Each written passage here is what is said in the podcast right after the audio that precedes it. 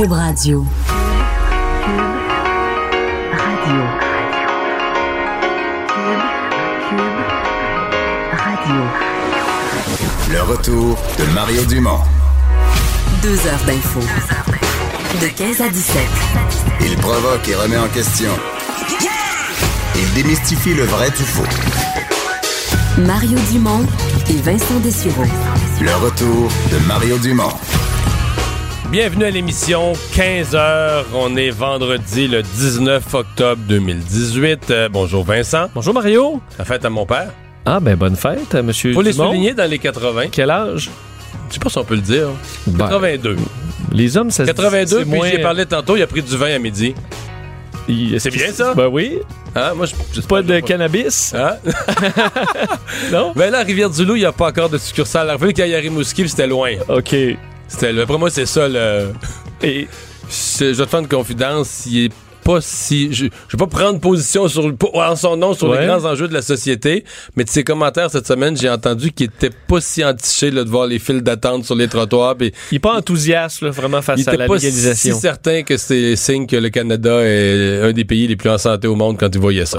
OK, je remarque que t'es Comment- plus euh, t'es habillé plus détendu Je ne retourne le vendredi, plus- Le ça? vendredi, je ne retourne plus à la télé. Parce que tu animes normalement comme euh, à, à l'é- à l'époque. Sais, les Ah gens s'habillaient propre pour animer à la radio, ce qui est moins le cas aujourd'hui, à part toi, parce que tu t'en retournes aux nouvelles Je après. retourne à Pierre Bruno. aujourd'hui. Pas, le vendredi. En Hey, c'est la semaine euh, qui se termine. On avait dit la semaine des assermentations et c'était le Parti québécois qui avait pris les derniers rendez-vous au Salon Rouge et c'est fait. Oui, c'est fait. Donc, les 10 euh, députés du euh, PQ sont assermentés. On se dit que ça allait peut-être être un, un peu triste, mais non, euh, c'était même... Euh, genre, L'ambiance semblait bonne. Il faut dire qu'ils ont beaucoup d'invités aussi parce qu'ils sont moins. Donc, euh, la famille, les amis... euh, Des invités de marque, euh, des anciens du Parti québécois. Ouais, Jean- Euh, deux, monsieur- deux anciens chefs étaient Monsieur présents. Jean-François. Lisée, Pierre-Carl Pellado aussi, qui, était là, qui était présent.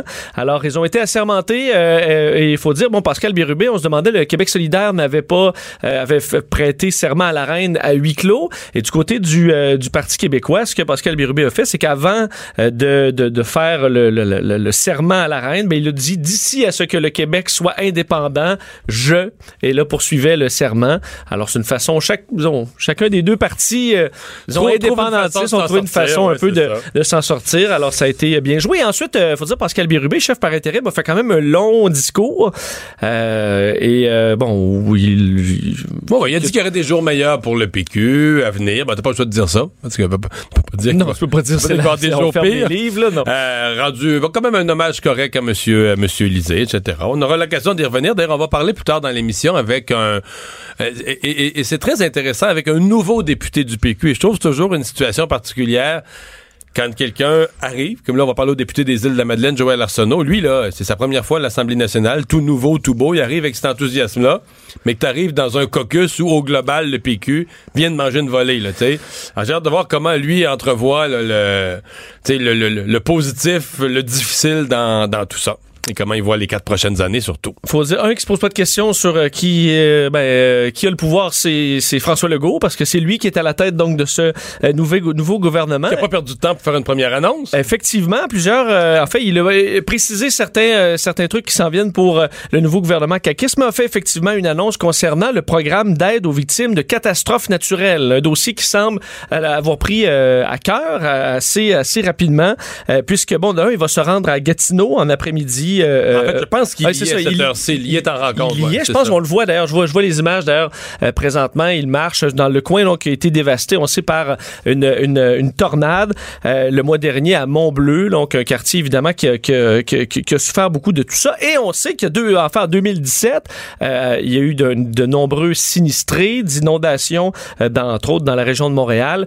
Et euh, ben, François Legault n'en revient pas que dans certains cas, ces sinistrés vont obtenir leur chèque euh, au Noël 2019. Donc deux ans plus tard, deux, ans, de délai. deux- même deux ans et demi. Si tu considères que c'est arrivé au printemps, puis qu'ils vont recevoir leur chèque à la fin de l'année 2019, deux ans et demi. trouve que ça n'a pas de bon sens. Alors, mandate sa nouvelle ministre de la Sécurité publique, Geneviève Guilbeault, euh, de, bon, euh, de, de préparer un nouveau programme d'aide aux victimes. D'ailleurs, on peut écouter un extrait du euh, premier ministre sur ce dossier un peu plus tôt aujourd'hui. J'avais dit à l'époque, ce qui est important pour les gens qui ont tout perdu, dans certains cas, c'est de savoir, puis ils ont un stress quotidien, est-ce que euh, je vais me faire rembourser une partie des pertes? Si je n'étais pas assuré?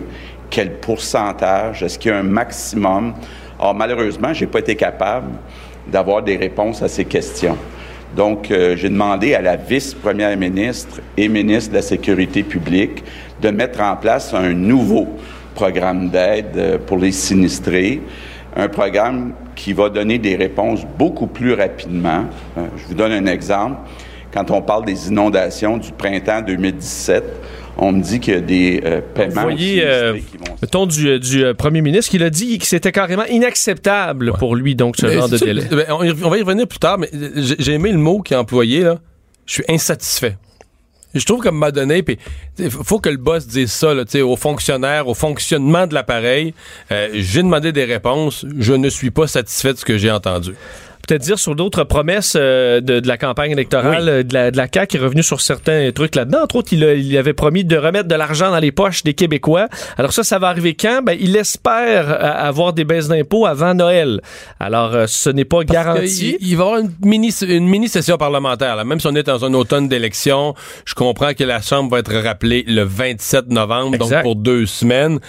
C'est pas beaucoup deux semaines. Tu as essentiellement le temps de faire le discours inaugural. C'est toujours une session parlementaire, là, pour les gens qui connaissent moi ça, ça commence toujours avec le discours inaugural du, du premier ministre, dans ce cas-ci du nouveau premier ministre.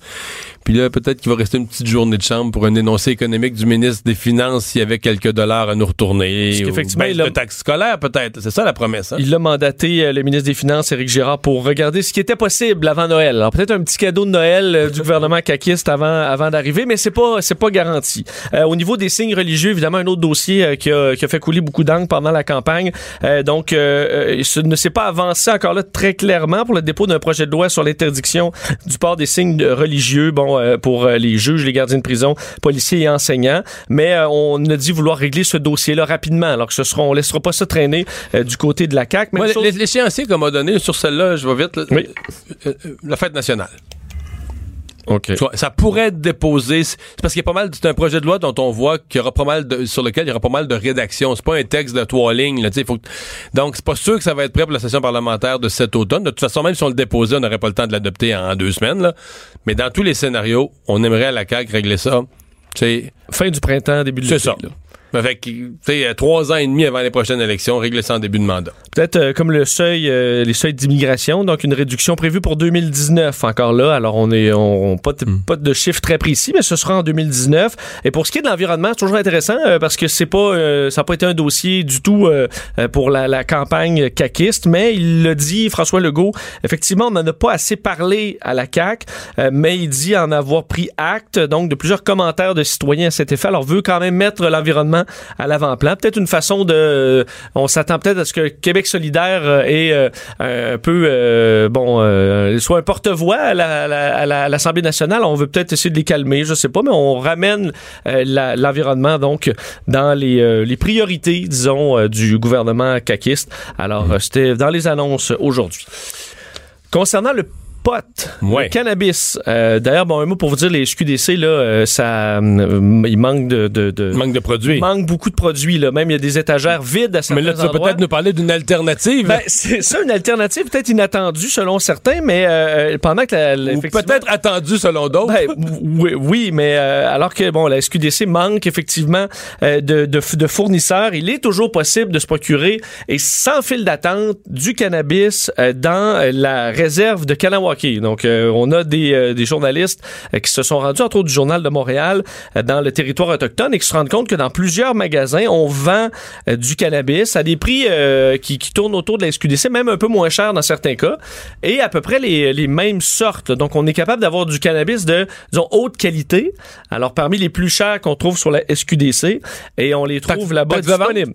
Euh, Taxe de vente, euh, on, oublie, peux- on oublie des fois. euh, de les de, de taxer. Ben, on oublie Ben- plusieurs choses parce qu'on oublie là-dedans, c'est supposé être du, du- on dit que c'est du cannabis médical, mais on te demande pas de prescription Oh. de, ce Oh, côté-là. L'on dit là le C'est-tu les mêmes cabanes où on vend aussi de la- de- des cigarettes, du tabac ou c'est d'autres? C'est pas clair, ça? ça? C'est pas clair. J'ai vu. En fait, on dit le quatre magasins qui en qui en offrent, là, quatre commerces dans, dans ce secteur-là à des prix là, pour le pot de haute qualité, c'est 10 dollars le c'est un taux de THC de 28 là. Ça c'est du écoute, ça, c'est, c'est, c'est puissant euh, quand même. Et euh, bon, toutes sortes de sortes. On vend aussi du hashish, ce qui n'est pas euh, permis. Ou pas encore permis. Pas encore. Ce, qu'on- je prends, ce que je comprends, c'est que ça le sera peut-être éventuellement. Et euh, d'ailleurs, le chef du conseil de bande de, de Kanasatake, lui, est contre l'implantation de commerce de cannabis sur son territoire. D'ailleurs, il y aura un, un référendum sur le sujet auprès de sa, sa population, donc à savoir qu'est-ce qu'on fait avec tout ça. Mais pendant ce temps-là, ben, ils font des ventes alors que la SQDC... Mais c'est pas, c'est pas la première fois que les Mohawks de Kanawake sur la rive sud et les Mohawks de Kanesatake sur la rive nord, là, à Oka, euh, ont pas le même point de vue. Là. Non. Ça, ça avait quel- quelques dossiers ou quelques enjeux. Quand je dis pas le même point de vue, même... euh, même Très opposés, Ah, oui, oui, c'est ça, aux antipodes, là. exactement. Alors, il y aura peut-être des gens qui vont se tourner, alors que les SQDC seront peut-être vides euh, lundi, là, ça reste à voir, mais euh, vont se tourner peut-être vers, euh, vers ce secteur-là. Euh, la CSN... Mais la- d'après moi, euh, la police ne laissera pas faire ça. Là. Ben, D'habitude, à Kanawake, si des choses illégales ont lieu, la police va débarquer, non? parce que c'est, il faut dire, c'est illégal. Là. Ouais, c'est complètement Com- com- illégal. Complètement. Mais tu ont penses pas- que la police va tolérer quelque chose d'illégal? Bon, on passe au prochain sujet. Ouais. Bon, peut-être. euh, vont pas passer vite. hein. Étudie la question. On étudie la question. Bon. Euh, la CSN, eux, n'ont pas étudié la question très longtemps euh, pour passer à l'offensive. Bon, c'est au niveau de la SQDC, on va en reparler un peu plus tard, mais euh, là, c'est au niveau des, des fast-food où on a parlé de la CSN aujourd'hui parce que la Confédération des syndicats nationaux faisait une offensive aujourd'hui, tente de syndiquer davantage de commerce, donc de restauration rapide. Ils étaient présents à, à Granby aujourd'hui où il y a un Burger King qui est syndiqué. Le, le premier, le premier au. Québec, au Canada, Le premier, euh, le, oh, le Au moins- au moins au. Québec, je suis certain, Premier là. au moins au Québec, effectivement. Et euh, on veut donc euh, en faire, euh, enfin, on veut on veut que tout le monde se syndique dans ce milieu-là, ou du moins attirer des nouveaux, euh, des nouveaux commerces à se syndiquer. Et euh, était prêt. On fait même une, petite manifestation euh, là-bas. Euh, on refuse de dévoiler notre stratégie parce qu'on dit là, c'est oui, on, on a fait des approches pour syndiquer différents endroits, mais jamais d'une façon stratégique. Là, on a vraiment une stratégie pour syndiquer ce type de commerce. On dit qu'encore aujourd'hui, des employés ont peur de se faire congédier. Donc, s'ils amènent un syndicat, on dit encore qu'aujourd'hui, on doit faire des rencontres secrètes, euh, donc à l'abri des regards, de façon clandestine. Et le- la CSN euh, dénonce ça. Ça se peut aussi que les employés veuillent juste pas se syndiquer ou que dans ces fast-food-là, par exemple, ben des jeunes travaillent puis ils veulent pas passer leur vie là, ils veulent travailler pendant qu'ils sont étudiants puis ils se disent que si c'est syndiqué, ça va être plus compliqué d'avoir un emploi. Tu sais, tu sais, le syndicat présume toujours que tous les employés le voudraient mais que les employeurs font obstacle. Mais moi, j'ai vu bien des exemples où les employés disaient, voyons, on veut pas être syndiqué, nous autres, on veut pas payer de cotisation, on veut rien savoir de ça, là. Parce que d'ailleurs, ça se peut très bien. D'ailleurs, on, euh, dit que euh, bon, il y a un Harvey's entre autres qui est en Montérégie qui déjà qui a déjà été syndiqué dans les années 90, mais c'est justement les employés qui se sont désyndiqués en 2010. Donc eux autres même qui ont fait un vote pour enlever le syndicat. C'était le seul autre euh, commerce de ce type parce que il y a des Tim Hortons syndiqués et des Saint-Hubert, mais ça rentre pas dans restauration rapide comme de la restauration euh, plus euh, traditionnelle. Alors, euh, ben, à voir, est-ce qu'il y a vraiment de l'intérêt, effectivement? Est-ce que ça va fonctionner? Euh, ça reste à voir. Est-ce qu'il y a beaucoup de, de, de, ce type de commerce qui veulent être syndiqués? À suivre. Et un événement la nuit prochaine. Ouais, un événement qui a lieu depuis 1989, euh, aujourd'hui, la nuit des sans-abri, donc dans 40, euh, une quarantaine de villes au Québec. Cette nuit, donc, qui aura lieu pour sensibiliser la population aux différentes situations d'itinérance au Québec. Donc, plus- plusieurs événements chez nous, bon, à Montréal, une marche de solidarité euh, au, euh, au Square Phillips. Il y a toutes sortes d'événements un peu, un peu partout à travers les régions du Québec. Il faut dire que ça arrive 24 heures après la formation d'un nouveau gouvernement. Alors, rapidement, les organisateurs ont voulu rappeler à François Legault euh, les défis en itinérance. Il y avait eu des engagements aussi. Bon, on sait François Legault s'est engagé à remettre de l'argent dans les, les poches des Québécois, mais ça n'arrive pas, selon eux, dans les poches des, des itinérants. Et pour, pour en parler, justement, on a une, une invitée avec nous qu'on va euh, rejoindre à, l'instant, qui est euh, la porte-parole, justement, de cet événement, euh, Marina Boulos-Winton, qui est euh, la porte-parole 20 de cette 29e nuit des sans-abri de Montréal. Bonjour, Mme Boulos-Winton. Bonjour, bonjour. Je suis directrice, euh, je suis aussi euh, directrice générale de chez Doris, qui est un refuge de jour pour femmes euh, en difficulté, dont 30 de la clientèle est itinérante et la moitié euh, ont également vécu l'itinérance dans le passé. Donc pour vous, euh, cette nuit aujourd'hui, faut dire que ça existe depuis plusieurs années, mais le ce, timing, disons, d'être tout de suite après la formation d'un gouvernement, c'est important? Euh, oui, c'est important pour souligner c'est euh, quoi les besoins de, de, des personnes qui vivent sous le seuil de la pauvreté. Donc, nous avons un nouveau gouvernement et c'est l'occasion de les, de les interpeller. Ouais. Euh, euh, Parce que votre euh, activité semble toucher plusieurs villes du Québec. Est-ce qu'il y a vraiment la, perception populaire, c'est que les sans-abri, c'est surtout un phénomène des grandes villes, surtout montréalais dans le cas du, du Québec. Est-ce qu'il y a d'autres villes où il y a une présence significative de sans-abri? Euh, ben, on va voir. On a, on a euh, eu un recensement qui a eu lieu euh, euh, cette année. Donc, euh, et le recensement a eu lieu dans dix villes québécoises. Donc, on va voir les résultats en décembre. La première fois qu'on a eu un recensement a été au, en 2015. Euh, avec le recensement de 2015, on a vu que à peu près 25% de la population itinérante, donc sur les plus que 3000 personnes euh, qui ont été euh, dénombrées dans une seule nuit, euh, presque 25 de, de la population étaient des femmes.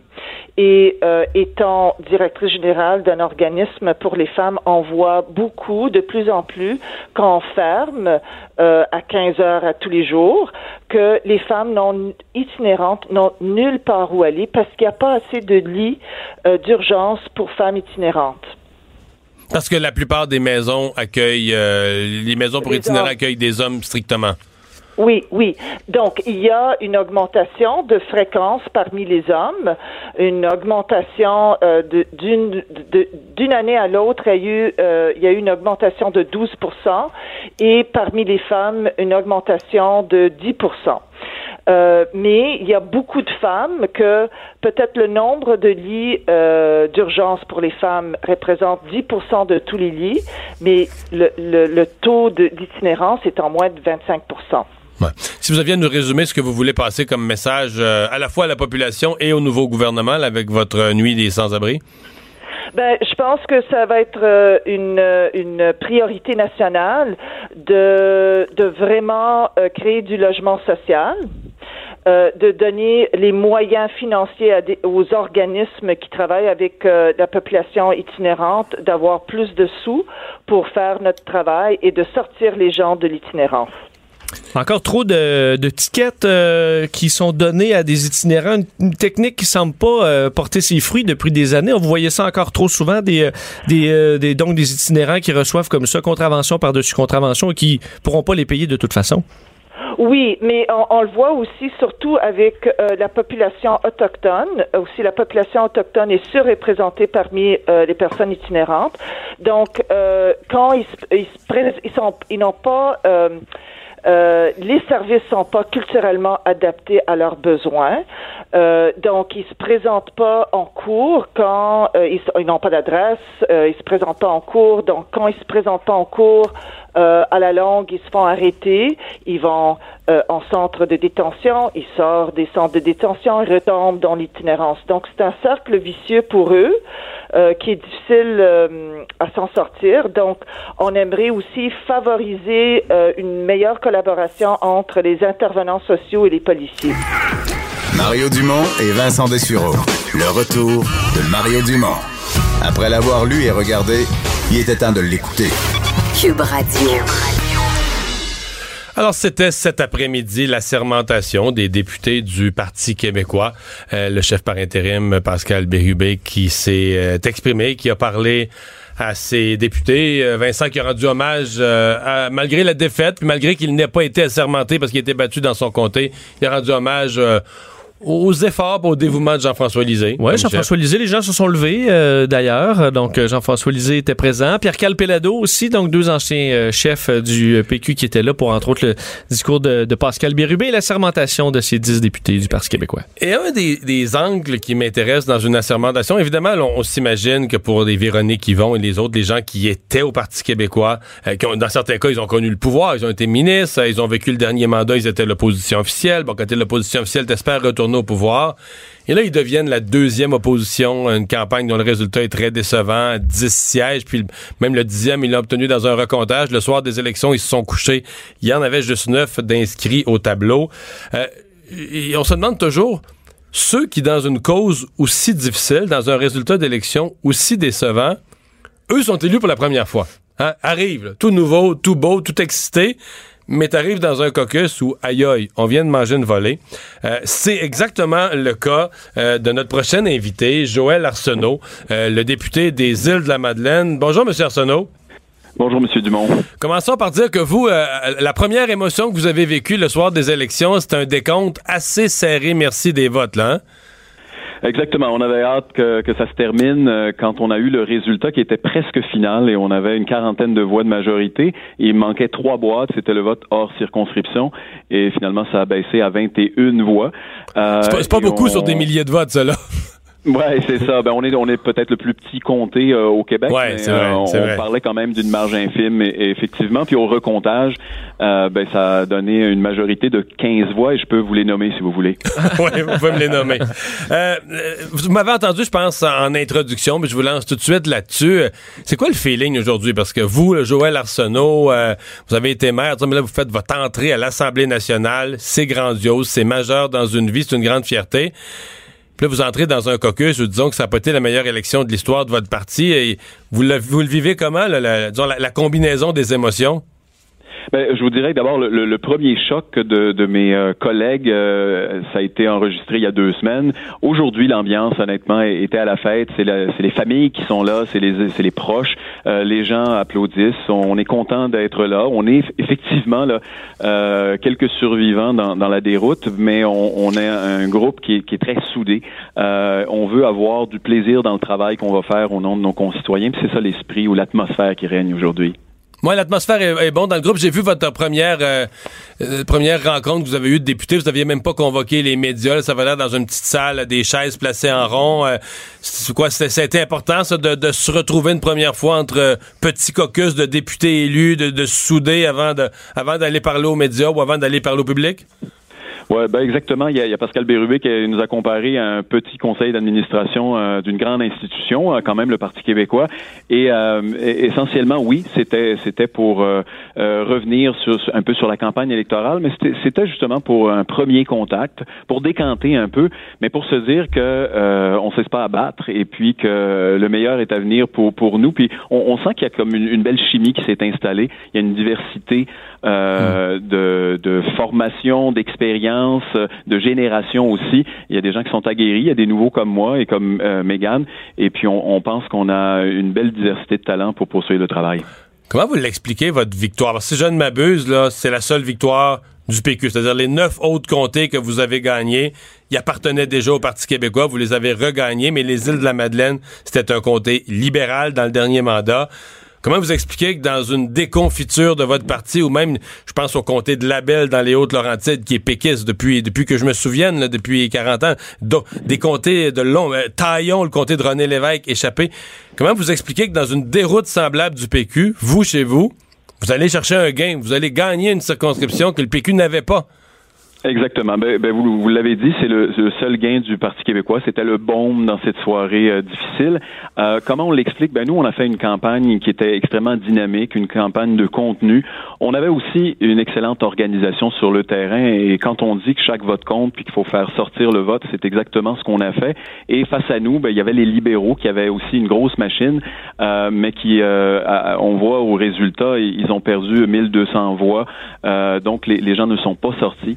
Euh, de, de, leur côté. Les gens voulaient, à, l'évidence, au Québec, mais également aux îles, euh, se débarrasser des libéraux. Et l'alternative euh, du de Québec solidaire ou de, de la CAC n'était pas des plus solides chez nous, là, en toute humilité, je dois le dire. ce qui fait que on a réussi à, à remporter cette victoire-là ensemble, comme comme équipe.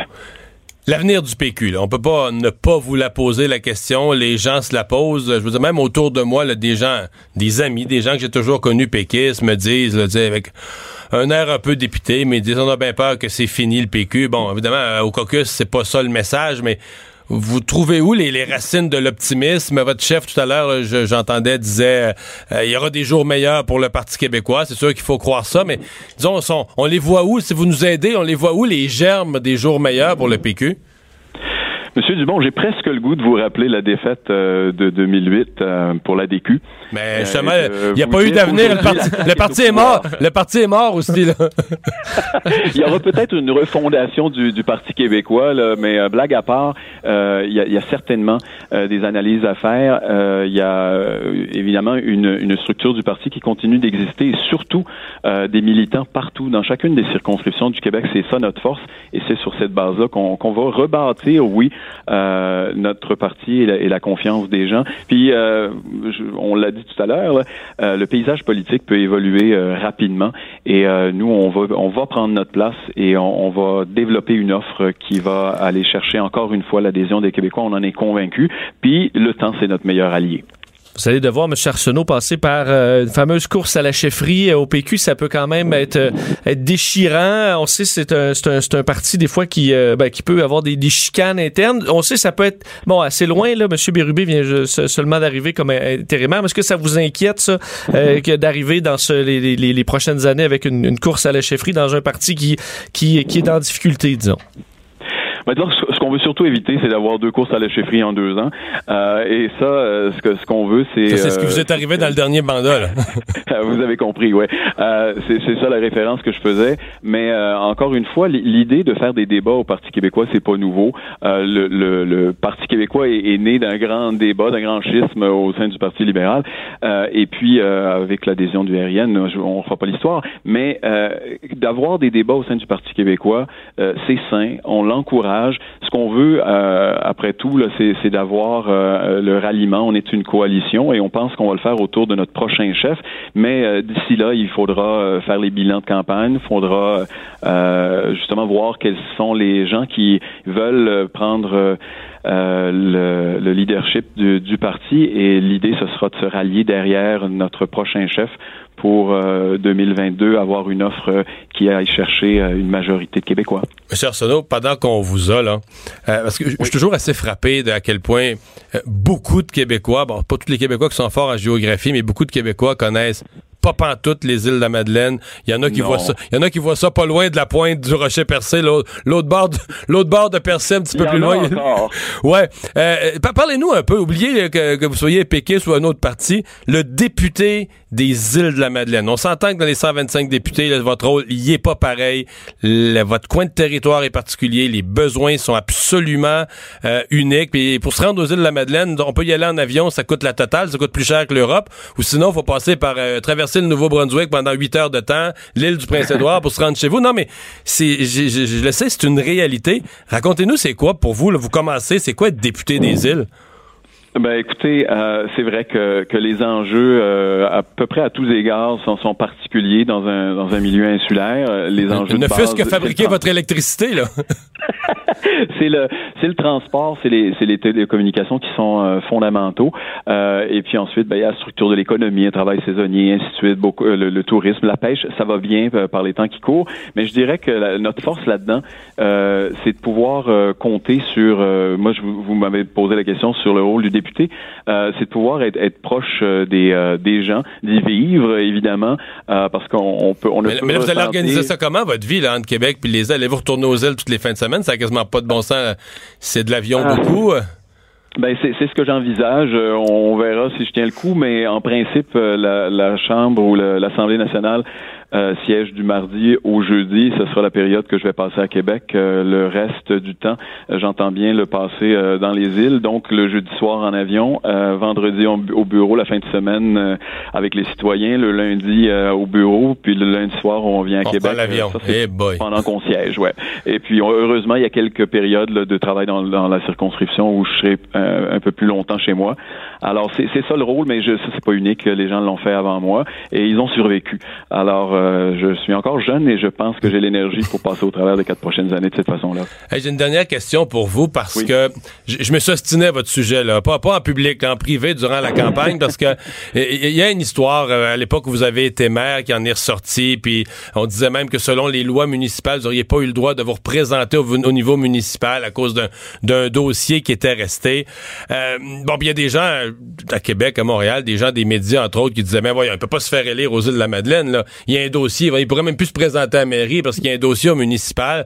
Euh, Pa- Parlez-nous de ça, cette histoire-là, parce que je suis pas sûr que... Qu'est-ce que les gens aux îles disent de ça par rapport aux gens qui, à 1000 kilomètres de là, essaient de se faire une idée à distance? Euh, votre, population a quand même tranché la question. Ils vous ont élu en sachant tout ça, ça avait tout été à pleine page les journaux. Ils vous ont réélu. Com- comment vous vous positionnez par rapport à ça? Puis vous l'expliquez. Ouais, ben exactement. Je pense, je pense que c'est les gens qui ont eu le dernier mot. On peut pas dire que, compte tenu de, de tout le battage médiatique qu'on a voulu faire euh, avec cette histoire-là, qui remonte quand même à, à 2010, euh, les gens ont voté. euh, et ça, je dois le dire, on n'est pas, on n'est pas le seul comté où ça a été le cas. Euh, au Parti québécois, ceux qui se, se sont euh, euh, accrochés, ceux qui ont remporté leur élection, c'est des gens qui étaient forts dans leur circonscription, qui étaient connus, puis qui euh, étaient appréciés. Dans mon cas, ben, euh, on, je pense que ça ne fait pas exception. Les gens ont, compris euh, que euh, la, cause euh, pour laquelle j'ai dû me débattre au tribunal et j'ai gagné la cause, on, m'avait accusé de, de- de fraude et enfin des, choses qui étaient qui étaient fausses. J'ai gagné ma cause et les gens ont compris que c'était c'était une négligence que j'avais faite dans la- l'administration de mes comptes de dépenses pendant pendant quelques mois et euh, je l'ai réglé, je j'ai payé ces comptes-là avec intérêt et puis ensuite ben, on, on a traîné ça le plus loin possible euh, pour euh, que je, finalement euh, je signe une entente là avec euh, le procureur général euh, qui effectivement me rend inhabile à siéger dans un conseil municipal jusqu'en 2020. Euh, C'était le prix à payer pour pouvoir régler l'affaire. Et puis, euh, bon, j'ai eu le courage de me présenter euh, au euh, Parti québécois aux dernières élections en toute connaissance de cause. Les Quand vous, ouais, quand, quand vous avez donné votre nom au PQ, là, est-ce qu'il y en a qui ont capoté à cause de ça? Dans le PQ, parce que, tu sais, aujourd'hui, en 2018, là, euh, l'éthique, puis tout ce qui tourne autour de l'éthique, puis les images et les ombrages et de tout ce qui pourrait ressembler à un manquement à l'éthique, euh, on est nerveux avec ça dans les partis. Le PQ, euh, quand même, ils ont regardé ça, puis ils ont dit, OK, on y va, on prend, on y va avec lui, puis on assume ça? Ouais, ben en fait, euh, vous avez raison qu'au Parti québécois euh, et peut-être plus que dans, dans bien d'autres partis, il faut montrer patte blanche, euh, il faut il faut remplir un dossier de candidature. Oui, ce sont les membres qui nous choisissent en investiture, mais il y a quand même un examen qui est fait. Euh, J'ai effectivement passé euh, toutes les étapes. Les gens ont compris que au- au-delà des, des faits, il y a eu une instrumentalisation de cette cause-là par mes adversaires politiques qui a été fait. Euh, et lorsqu'on on regarde les faits, puis on n'aura pas le temps de, de, de les voir ensemble aujourd'hui, euh, ont dit d'accord, c'est c'est du passé, c'est fait, euh, c'est admis et on, on tourne la page et c'est ce que les citoyens ont décidé de faire également. Joël Arsenault, on vous souhaite un excellent mandat euh, comme député des îles de la Madeleine. Au plaisir de vous reparler. Merci beaucoup, au plaisir. Au revoir. Mais tu sais, euh, je me disais, Mario, euh, la distance, euh, une fois que tu peux passer, je sais pas c'est quoi les règles, mais une fois que tu, tu peux prendre l'avion, là. Euh, Québec, euh, les îles, pour l'avoir fait cet été, c'est deux heures et demie. euh, non, non, ça c'est pas très bien. l'avion, je comprends. Plutôt qu'en voiture, là, sur des. Non, en voiture, oublie ça, là. Ben, c'est ça. Donc, Parce que là, t'arrives aux îles de la Madeleine, t'arrives à Souris. T'arrives à, à l'île du Prince-Édouard, t'arrives à Souris. T'es encore à 5h30 des îles de la Madeleine. Oui. Sans compter qu'il faut que t'attendes le traversier, puis... Ben, c'est pour ça qu'un candidat qui était, à, qui était à, je sais pas, Gatineau, là, mais qui fait en voiture, Québec, c'est plus loin ça, en voiture, que de prendre l'avion pour aller aux îles de la Madeleine. C'est vrai, vu comme ça. c'est pas si pire. Quand même. Mais c'est toute une job, dans le sens que... Ah oui, non, clairement, parce que des fois, oui, il fait bon. en tout cas. Représenter Quand il fait pas beau, euh, vous prendrez, euh, vous resterez à Québec. Le retour de Mario Dumont. Jusqu'à 17. Parce qu'il ne prend rien à la légère. Il ne pèse jamais ses mots. Cube Radio. Le buzz de Vincent Dessureau.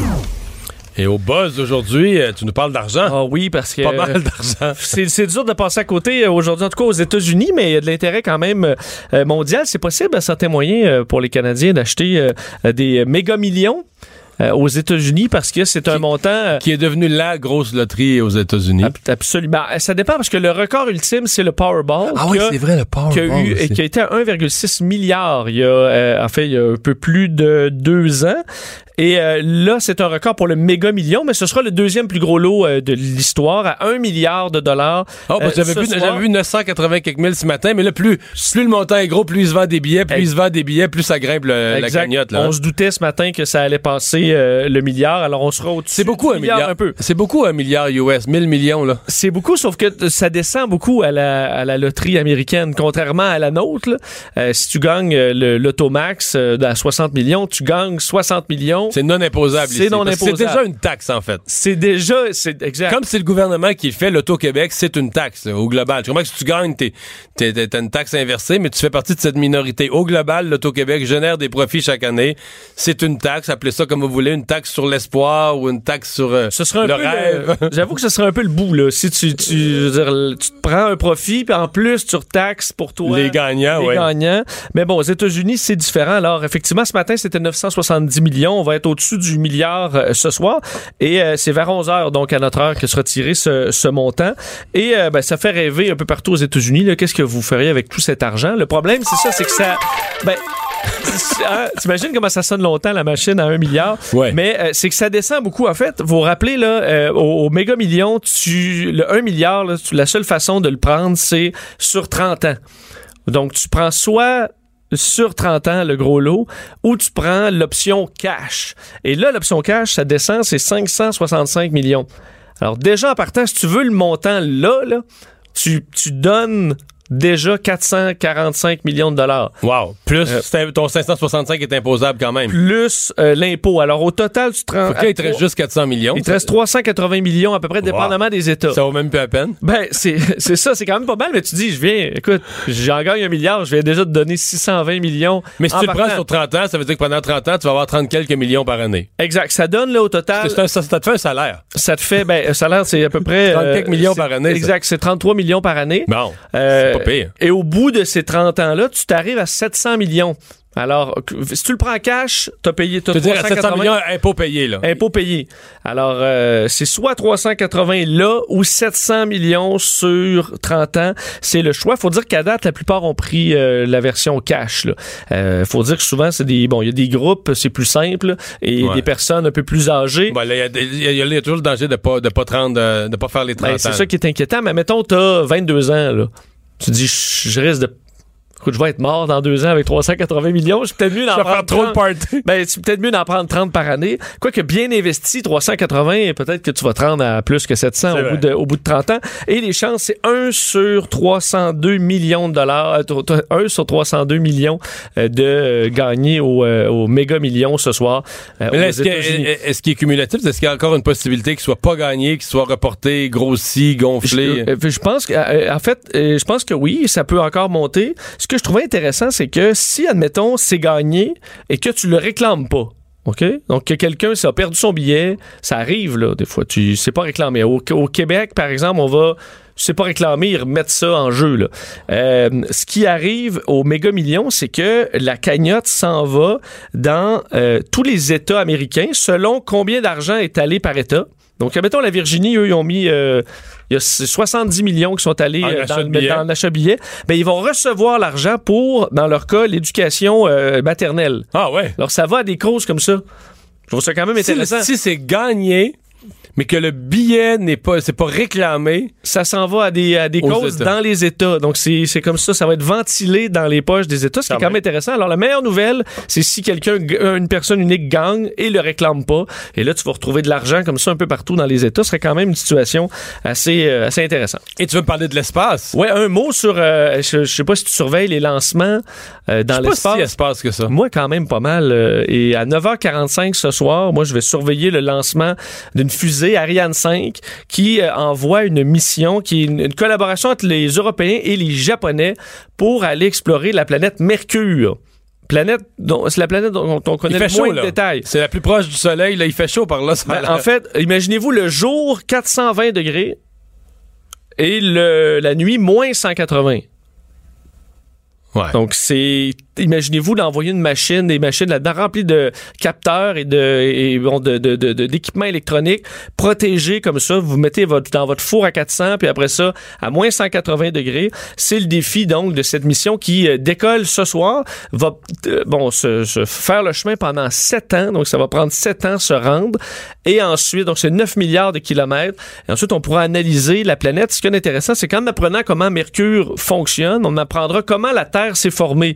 Euh, alors, on va pouvoir connaître, nous, comment notre Terre euh, est devenue ce qu'elle était, ce qu'elle est aujourd'hui, en passant par une version, disons, euh, euh, âgée de la Terre, qui est Mercure. Et un des trucs vraiment fascinants, c'est que dans certains cratères de Mercure, très profonds, il y aurait de la glace.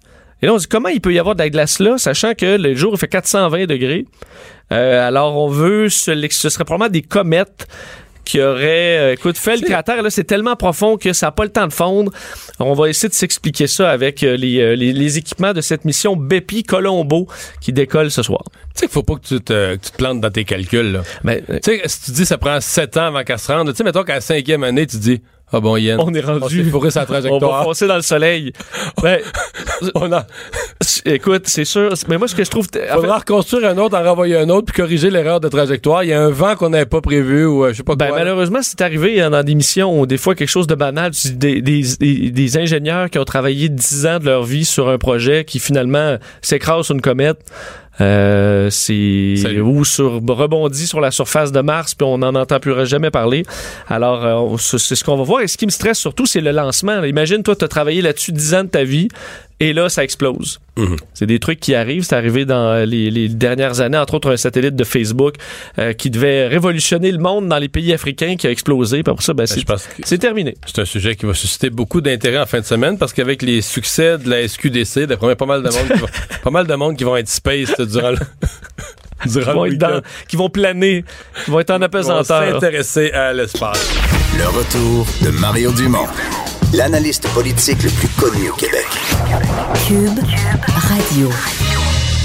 On est de retour et à chaque vendredi à cette heure-ci, on aura Normand Lester comme invité pour nous faire un rapport de la semaine des grosses affaires qui sont survenues dans le monde. Salut Normand. Salut, salut. Euh, et là, on a une nouvelle un peu euh, pas beaucoup circulée dans le Québec, mais quoi, une bonne nouvelle pour Mirabel? Ben ça semble ça. En tout cas, c'est une obscure officine du département d'État américain qui a émis euh, ces derniers jours un communiqué dans lequel ils disent que l'Irak veut acheter cinq nouveaux euh, Bell 400 on avait révélé dans le Journal de Montréal en 2014 que la principale force de frappe aérienne euh, des Irakiens contre l'État islamique, c'était des Bell 407 militarisés. Donc des hélicoptères fabriqués à Mirabel. Fabriqués Mirabel. Les cellules sont fabriquées à Mirabel, sont transportées par avion à Fort Worth au Texas chez Bell Textron où les hélicoptères sont militarisés et envoyés en Irak. Donc les armes dessus sont pas fabriquées à Mirabel, non. seulement l'hélicoptère. L'hélicoptère. Mais là dans ce communiqué-là, on disait que il fallait que l'Irak remplace euh, euh, euh, euh, cinq de ces sept de ces hélicoptères qui avaient été perdus dans les combats contre l'État islamique. C'est-à-dire à peu près le quart des avions qu'ils avaient achetés euh, au Québec de, de Mirabel ont été abattus. Mais quand l'État islamique avançait sur Bagdad, là, c'est en grande partie à cause des hélicoptères Bell 407 qui ont frappé l'État islamique et qui ont bloqué euh, avance. Mais là, bien sûr, ben, ils en ont perdu Ils en ont perdu dans dans ces ouais. opérations-là. Et c'est hein, c'est un contrôle des cinq. Là, si finalement ça marche, c'est- quand même 107 millions de dollars. Ouais, Ouais. quand même. Donc, c'est intéressant, mais Abel, on veut rien dire, hein. C'est des secrets militaires, là, puis on veut pas On dire. n'a pas le droit de dévoiler non, rien. non, non. Et Dans, dans toute ton histoire, j'accroche sur une petite affaire, c'est que c'est l'Irak qui achète des hélicoptères, mais tu nous as dit... Oui, c'est le C'est le département, département d'État américain. américain qui approuve. Hein? c'est quand même bizarre, hein? mais c'est Disons- comme ça parce qu'ils veulent surveiller puis ils veulent s'assurer que l'Irak a pas trop d'armement, ils veulent contrôler. Les Américains contrôlent les forces armées irakiennes, puis ça, c'en est une preuve flagrante. On aurait de la difficulté à dire que l'Irak a sa totale indépendance. Oui, là. exactement. dans un pareil scénario. Bon, parlons de la- évidemment de la grosse nouvelle de la semaine dans le monde, euh, qui, qui a- un peu peut-être difficile à comprendre pour les gens, mais un journaliste visiblement qui n'est pas un ami du régime saoudien, qui se présente au consulat d'Arabie Saoudite en Turquie et qui n'en ressort pas. Oui, essentiel. Donc, c'est un gars qui s'appelle Jamal Khashoggi, qui était proche de la famille royale saoudienne, qui était un des principaux conseillers politiques euh, euh, du roi et ensuite du prince, qui, à un moment donné, s'est choqué des abus euh, euh, du prince, puis a décidé qu'il ne pouvait plus le prendre. Il s'est sauvé aux États-Unis, semble-t-il, parce qu'il craignait d'être arrêté. Et il a commencé à écrire. Et là, il a commencé à écrire dans le Washington Post pour dénoncer dénoncer le régime et en particulier donc le prince Mohammed bin Salman qui est le dirigeant véritable du pays actuellement. Ouais, et parce même- que ça, son père est, ben, son- son- il est plus 80, opérationnel. Il est plus tout à fait opérationnel au niveau cognitif, là. Et donc, c'est lui qui mène, et puis il mène ça vraiment comme une dictature autoritaire. Alors, euh, Khashoggi l'a dénoncé. Il a même, par exemple, pris la part du Canada dans la chicane, là, euh, quand tout à coup, euh, le prince s'est choqué. Il a rompu les relations diplomatiques avec le Canada, puis il a ramené euh, tous les étudiants saoudiens. Il a pris sa part. Et là, euh, il veut se marier avec une Turque. Donc, il est en Turquie, puis il avait besoin d'un certificat officiel de son pays, comme quoi il était divorcé. Ça, tu nous expliques dans la raison de sa présence au consulat saoudien en, en Turquie. Alors, à, à Istanbul, il rentre euh, dans le consulat. Il y a maintenant plus de deux semaines de ça, puis il est jamais ressorti. Puis on a appris assez rapidement que les services secrets turcs avaient de l'écoute électronique dans le consulat. Est-ce que c'est par la montre de Khashoggi? Est-ce que c'est parce qu'il y avait justement de l'écoute euh, qui pouvait faire de l'espionnage? Mais eux autres, là, ont une bande sonore de 7 minutes où on, en- on, on entend Khashoggi euh, qui, est, qui est ligoté, qui est torturé, et on commence à le découper en morceaux. Parce que la, la première version des Saoudiens, ben, quand on a su qu'il était mort, la première version des Saoudiens, pour s'en sortir, on a parlé d'un interrogatoire qui a mal tourné. Mais quand un homme est coupé en morceaux, c'est un, un interrogatoire qui a mal tourné, pas rien qu'un peu. Pire que ça, dans les gens proches du prince euh, d'Arabie Saoudite qui sont arrivés en avion quelques heures avant qu'il disparaisse, il y avait même un médecin spécialisé dans les autopsies et il y avait une scie à os. en Ouais. tout cas. Et puis, Euh, tu, traînes, tu traînes ça en voyage euh, généralement, une scie à os. non. Et en plus de ça, dans la bande sonore que possèdent les services secrets turcs, on entend justement les gens en train de le torturer, de lui couper les doigts, et, euh, on entend le médecin qui est spécialisé dans les autopsies qui dit aux autres autour de lui faites comme moi, écoutez de la musique dans vos écouteurs, c'est moins dur ce qu'on est en train de faire là. Mais en tout cas, on n'a jamais trouvé euh, le cadavre, et puis là tout le monde attend, hein, puis ça fait deux semaines, puis là même Trump hein, a dit là, il va falloir que dans les prochains jours, il va falloir que les Saoudiens expliquent ce qui est arrivé. Euh, J'entendais M. Lester des proches de, de, de, de, de Khashoggi qui disait, qui appelait le prince saoudien le Mad Prince, le prince fou. Oui. Est-ce que effectivement, Effectivement. la- la- sans réponse internationale, on se retrouve avec quelqu'un qui est complètement hors de contrôle? Ah, ben, il semble ça. Ben, regardez sa réaction. Tout ce que le Canada a dit, c'est qu'il a protesté parce qu'il y avait des militantes des droits de la femme qui avaient été arrêtées, hein, puis il a fait une colère terrible. Il a pris à un moment donné en otage le premier ministre Rafik Hariri du, du Liban, puis il l'a gardé prisonnier pendant deux semaines avant qu'Hariri, qui est un homme très riche, lui donne des millions de dollars. Ensuite de ça, il a arrêté plus de 300 princes et les hommes les plus riches d'Arabie Saoudite. Il les a emprisonnés au Ritz-Carlton de Riyad, puis là, il leur a fait verser des dizaines de milliards de dollars pour être libérés. Mais il y en a 56, on ne sait pas ce qui est arrivé à disparus? ces gens-là, qui sont disparus. Alors, donc, vous voyez le genre de personnage. Parce que quand il est arrivé, quand au niveau de son image internationale, là, tu avais eu des, je te donne Oui, des oui. exemples, des manchettes sur le fait que les femmes auraient le droit de conduire. C'est vrai. Ça avait même été perçu par certains comme un assouplissement du régime. C'était une méchante erreur. Là. Non, non, mais c'est vrai, Mario. Mais euh, le fait là, que quelqu'un soit un progressiste, ça l'empêche pas d'être un barbare. Je pense à Staline, à Mao Tse-tung, qui étaient des gens qui ont fait avancer le progrès social dans leur pays, mais c'était des, fait des tyr- millions de morts pareil. C'était des tyrans sanguinaires. Donc, tu peux être un tyran sanguinaire, puis finalement favoriser euh, l'évolution sociale positive. Même Saddam Hussein hein, euh, avait été, a- avait gagné des prix aux Nations Unies pour le fait qu'il avait fait avancer le droit des femmes en, en Irak. Donc, l'un n'empêche pas l'autre. Mais en tout cas, dans le cas de Khashoggi, ça va être une réaction. Il va falloir qu'il trouve euh, une explication. Et l'explication qu'ils veulent tourner, là, ils veulent faire porter le blâme à un général ou à quelqu'un en Arabie Saoudite en disant c'est lui qui a fait ça, mais nous on le savait Comme pas. si un individu avait viré fou, Oui. mais que le régime avait pas voulu Que- ça. là. non, qui était pas au courant. Mais il y a aucun doute, et ça, toutes les enquêtes policières et journalistiques montrent que l'équipe qui est venue pour tuer Khashoggi à Istanbul, c'était tous des gens de l'entourage du prince, des membres de sa garde personnelle, euh, des gens qui avaient accompli des missions pour lui, le, le médecin spécialiste dans les autopsies qui, qui vient aussi avec l'équipe. Et puis, ah oui, on sait aussi, il y a un aspect québécois à tout ça. Ah oui? Oui. Un de ses meilleurs amis habite ici, euh, euh, à Sherbrooke. Un des amis de Khashoggi. Oui, un des amis de Khashoggi, euh, qui s'appelle Omar Abdelaziz. Il, a, il, il- est à l'université Bishop. Et quatre jours avant qu'il disparaisse, il l'a appelé. Et puis, de Turquie pour lui dire, écoute, j'ai peur actuellement. Euh, On dit qu'il était, j'ai entendu ça, il était inquiet d'aller, il- ne serait-ce que de passer dans ça. le consulat. Puis, ouais.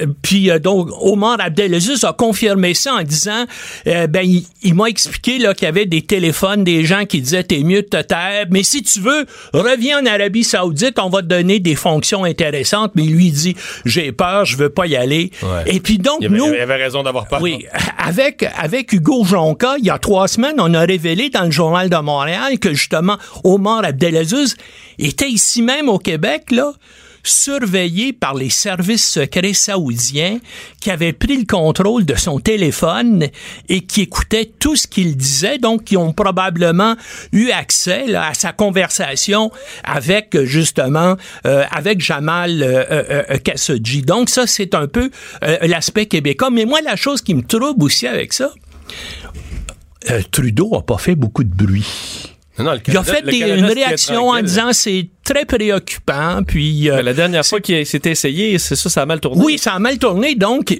mais hein, quand même, euh, puis remarquez, c'est la même chose pour les Anglais. Il y a de l'argent là-dedans. Parce qu'on vend des armes à coups de milliards, ben. Nous-mêmes, on a vendu pour 15 milliards de dollars, on a vendu 1000 blindés à l'Arabie Saoudite et c'est en Ontario, à London, un comté là, qui va être Ouais, disputé. mais, mais à partir du moment où le chef du, du gouvernement là-bas, le, le- le prince du pays, MBS, est, on le surnomme ouais, ouais, MBS. est un crackpot, là, Oui. où on pense qu'il peut, peut poser des gestes de ce genre-là, ça devient de plus en plus gênant de fournir de l'armement. là. Oui. Parce que ça dépasse le simple fait de dire, euh, bon, droit de la personne, non-respect des droits, des libertés journalistiques. C'est plus grave que ça. Tu dis, le type utilise les moyens de la force d'une façon qui est démesurée. On continue à leur envoyer parce que la, la vente est pas terminée. On continue à lui vendre ces blindés-là. Et mieux que ça, les blindés en question ne sont pas destinés aux forces armées saoudiennes pour défendre le pays contre l'étranger. C'est destiné à la garde spéciale chargée de protéger la famille royale contre des soulèvements populaires. C'est un- c'est pas un rôle très beau pour le Canada, mais hein, il y a des milliards de dollars, puis il y a des circonscriptions électorales en Ontario où, bien sûr, ça pourrait faire sans doute jusqu'à 3000 euh, pertes d'emplois si jamais le contrat était annulé. Cube Radio.